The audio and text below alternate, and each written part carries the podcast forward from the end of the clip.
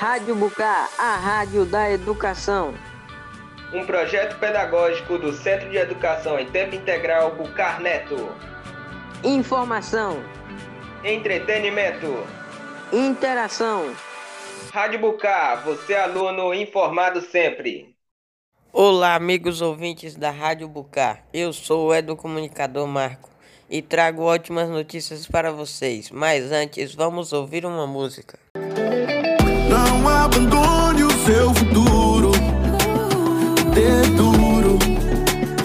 Lute por ele. Você não tá sozinho. Não abandone o seu destino. Só o ensino te leva lá. Você não tá sozinho. Não abandone você mesmo. Recarregue. É pra recomeçar.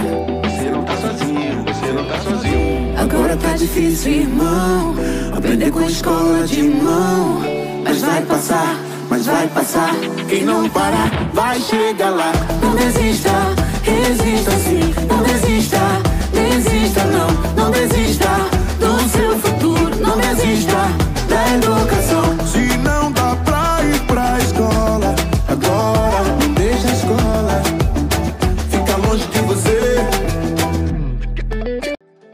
Olimpíada de Língua Portuguesa está na sua sétima edição e reconhece o trabalho dos professores e estudantes do quinto ano do ensino fundamental ao terceiro ano do ensino médio de todas as escolas públicas brasileiras. Por conta da pandemia, este ano a Olimpíada passou por alguma mudança. O professor deverá produzir um relato de prática, uma narrativa reflexiva do percurso da turma durante as oficinas e sua produção textuais. 80 relatos serão classificados para a final e 20 serão premiados. Assim, dessa vez, quem ganha é a turma toda.